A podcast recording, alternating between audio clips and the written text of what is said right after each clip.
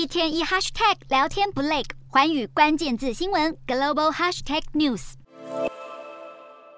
前球王塞尔维亚名将乔帅乔科维奇重返澳洲网球公开赛，乔帅现身热身赛，让满场球迷尖叫欢呼。乔科维奇去年因为没有施打新冠疫苗，最后遭到澳洲强硬驱逐出境，至今还是让他难以忘怀。澳网将在一月十六号精彩开打，而乔科维奇堪称是墨尔本之王，目标就是要争夺空前的个人第十座澳网男单金杯，以及大满贯第二十二座冠军，来追平西班牙蛮牛纳达尔的二十二冠纪录。但乔科维奇至今还是没打疫苗，接下来恐怕无法前往美国参赛，因为美国政府宣布疫苗接种授权要延长到四月之后，也就是外籍旅客还是需要出示疫苗接种证明才能入境美国。这代表乔帅恐怕将连续第二年错过北美阳光双赛、印第安全名人赛以及迈阿密名人赛。